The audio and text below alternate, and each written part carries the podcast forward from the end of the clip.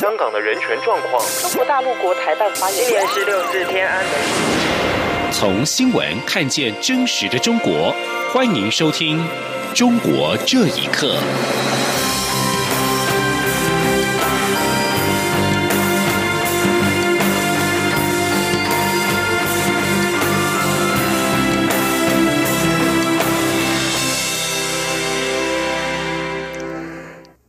各位好，欢迎收听《中国这一刻》。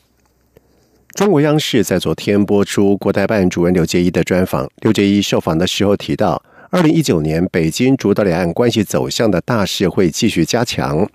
而对此，大陆委员会在今天以新闻参考资料回应表示，刘捷一很多规则台湾以及宣传对台工作成就等内容，均是混淆视听的不实言论。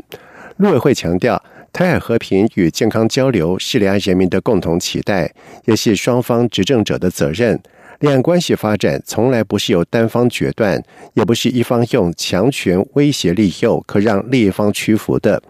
陆委会表示，两岸关系在对岸负面操作下历经挑战风险，政府始终坚定捍卫国家主权与民众福祉的整体利益，守护中华民国台湾。这也是台湾民意对政府的托付。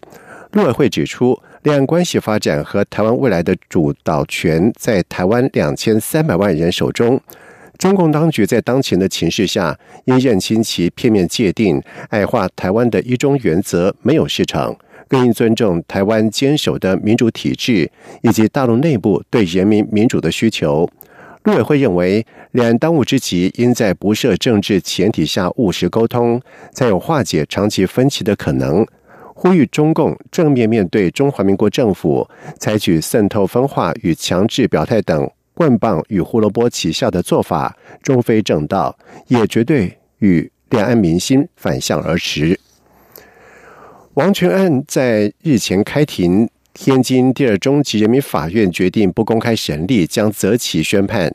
一个国际人权组织负责人披露了王全章的起诉书。其中显示，当局指控王全章曾经伙同一名瑞典人在香港注册公司，以提供法律援助的名义展开颠覆国家政权的行为。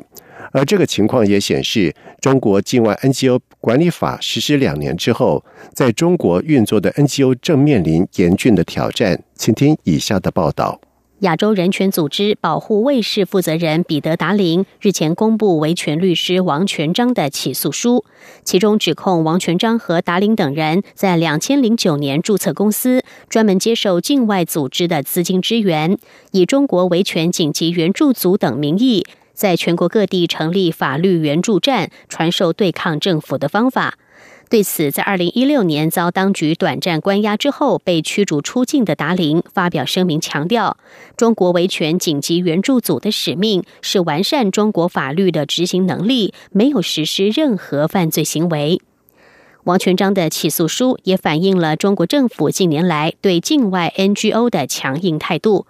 去年初实施的境外 NGO 管理法规定，任何在中国从事社会工作的境外团体。必须找到一个中方合作伙伴，并在公安部门注册登记。现居美国的人权律师滕彪说：“这部法律实施之后，境外 NGO 在中国的生存空间已经所剩无几。”他说：“有一些办公室已经被关闭了，整个的这个 NGO 的工作停止了。还有一些跟海外基金会有联系的，他们就把办公室搬走了。”还有一些就是人都被抓了、被判刑了，像广东深圳那边的一些劳工的 NGO。他表示，在此之后，一些组织仍然在坚持对中国社会提供各类援助，但是不得不转入地下，通过秘密管道运作。尽管这套法律名义上仅适用于境外组织。但是，它对中国境内的民间组织也造成了间接影响。比如，管理法规定，中国境内组织和个人不得与其他未经注册的境外组织合作，这就限制了他们的发展空间。中国本土 NGO 组织北京艺人评中心前任负责人接受自由亚洲电台访问时就说：“境外 NGO 管理法对于这类境外组织产生了巨大的影响。”他说。一种状况呢，就是在国内注册不了，所以呢，他们办公室就只好撤销项目呢，就只好砍掉人员呢就遣散，还有一种呢，就是他们还在尝试运营注册，所以呢，在国内的人员也在维持，但是呢，没办法开展正常项目。第三种呢，就是注册了，但是呢，他们自我审查就更严了，更加小心谨慎。聚焦中国人权状况的改变中国网主编曹雅学也表示，种种迹象都表明，境外 NGO 在中国的确正在经历一场寒冬。央广新闻整理报道。中共中央政治局在日前召开具有批评和自我批评性质的民主生活会，在会议当中强调，维护总书记习近平在党中央的地位核心是保证全党团结统一的根本政治保证。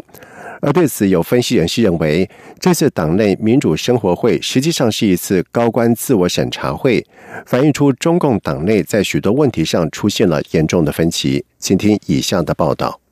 民主生活会是中共党内大小组织，借由成员间自我批评及相互批评的方式，达到彼此间的检查和监督，并检视成员是否对自己所犯的错误坦白承认。也经常被戏称为能够让成员洗澡出汗，让成员产生畏惧的党内集会。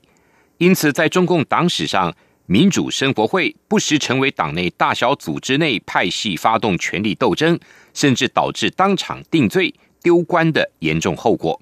北京政治圈内人士指出，这次民主生活会要求政治局委员人人发言、找问题、做自我检查，而最高决策者希望通过自我检查向部分高官发出警告。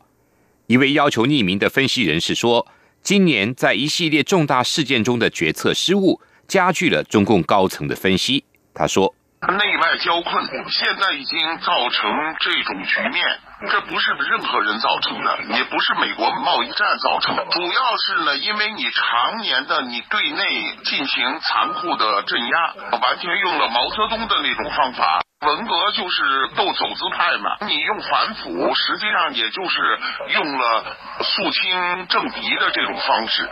这位分析人士并指出。习近平主持的生活会要求政治局委员通过自我检查承认自己的错误，进而巩固其在党内的领袖地位。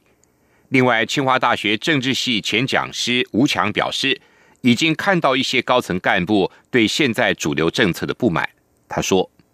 啊，我们看到这次政治局的民主生活会，政治的很多的是领导人身边的工作人员的问题。其实我们看到，在过去几个月，北京有很多接近领导高层的智囊，以及一些间接的高层干部，在通过各种途径放风，表达对现在主流政策的一个不满。这个我相信是中国内部政治分歧公开化的一个主要的体现。根据法新社转述北京独立政治评论人士华婆指出，习近平缺少毛泽东那样的威望，他因此有不安全感，缺乏自信，他总是害怕有人会造反。在这样的背景下，进一步集权，要求他人绝对服从他的权利，成了他应对内外挑战的唯一办法。法新社引述香港中文大学教授林和利的分析说，这次中共民主生活会。非同寻常，习近平强迫最高层成员表达忠诚，由此承认中共领导层内部关系的紧张。央广新闻整理报道：中国在新疆设立在教育营，并且严控消息外流。不过，总部设在意大利的网站寒冬指控，在中国至少有四十五人因为提供中国当局打压宗教自由和人权事件的报道而遭到当局的逮捕，甚至有人失踪。评论人士表示，中共当局打压宗教自由的黑手已经开始伸向了外国的网媒跟个体。请听以下的报道。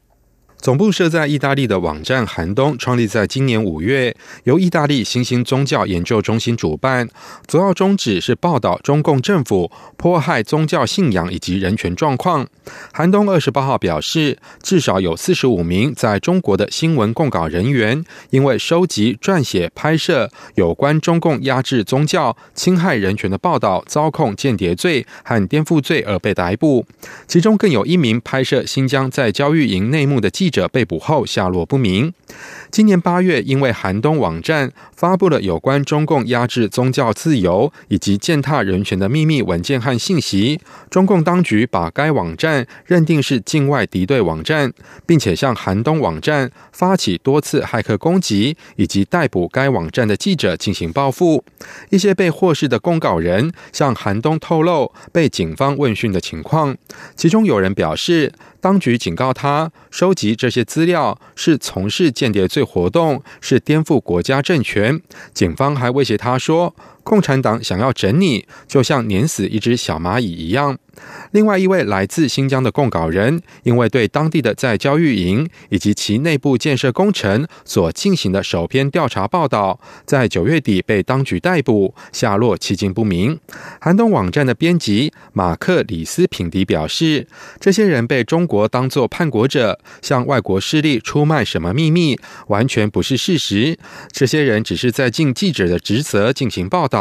李斯品迪说：“中国当局对新闻记者的打压，使得寒冬网站受到了严重的打击，但是不会停止工作，会重新集结力量。”寒冬网站被捕的四十五名记者和公稿人，他们都被以泄露国家机密或参与境外人士的渗透活动等罪名被监禁和审讯，有些还被送往法律教育中心去接受强制性的思想灌输，更有人受到了酷刑跟虐待。根据新闻自由监察组织无国界记者今日发布的报告指出，中国依然是全世界监禁记者最多的国家，目前有六十名记者被。当当局求进。以上新闻由央广整理报道。前中国央视主持人崔永元揭露陕北千亿矿权案的案卷，曾经在中国最高法院丢失。审判法官王林清的自述影片在网上流传，他证实案卷离奇被盗，坦言为免遭不测，因此拍自述影片。此案发生在中国最高人民法院大楼内。崔永元在日前在网上揭弊之后，当局先说是谣言，在二十九号的晚上又改口表示要调查。香港《新岛日报》在今天报道指出，崔有元表示，王林清的影片证明他的举报是真的，当局应该立即追究违反审判纪律的人。而美国之音中文网报道，中国多家媒体二十九号转载报道说，《华夏时报》深度报道部记者在日前收到一段疑似是最高人民法院法官王林清的自述影片，他在影片当中讲述，他曾经是陕西榆林。凯奇莱公司告西安地质勘察院案件承办人，在准备写判决书之前，发现原存在自己办公室的案卷离奇被盗。在影片当中，自称是王林清的人表示，他想通过这个视频的目的，就是要给自己为保护自己免遭不测留下一些证据。陕北千亿矿权案为陕北榆林投资公司。凯奇莱和西安地质勘察院的煤矿所有权纠纷诉讼持续超过了十年，期间爆出有陕西公函发至最高法院干预法庭判决，投资公司老板被无罪关押一百多天。案件在去年底宣判，投资公司最后是胜诉，不过判决至今没能执行。中国经济的压力反映在办公楼的大范围退租上。在深圳，曾经是当地第一高楼的平安金融中心办公楼，担任二房东角色的资产管理公司，一次退租十层楼，成为了典型的退租的案例。经济观察网报道指出，第一太平戴维斯在二十七号发布深圳房地产市场二零一八年回顾以及二零一九年的展望报告。透露，深圳地标平安金融中心不久前被一次退租十层楼，面积达到三万平方公尺，大约是九千零七十五公平。而在今年第四季，许多的金融公司承租办公楼的二房东都在退租。第一太平大卫斯相关负责人表示，一般包租公司或者是联合办公营运商，只有出租率达到百分之七十以上才能够盈利。而第一太平大卫斯董事、华南区市场研究部主管谢清宇表示，以上海为例，在过去两三年间，共同工作间营运商都在积极的扩张，但是在下半年扩张已经出现了放缓的趋势。而这种情况也会传递到深圳的商办大楼的租赁市场。以上中国这一刻，谢谢收听。